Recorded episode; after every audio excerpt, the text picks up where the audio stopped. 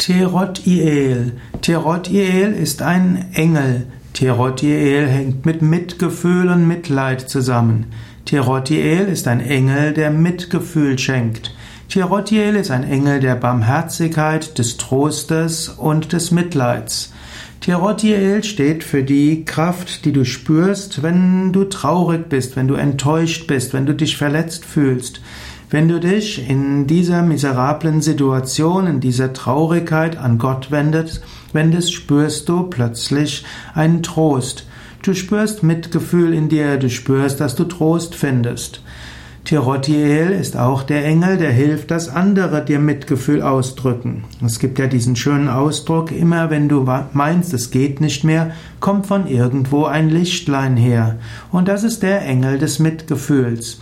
Wenn du also ziemlich kaputt bist und dich dann öffnest für Gott, wirst du auch spüren, andere Menschen werden dir helfen und dir Mitgefühl schenken.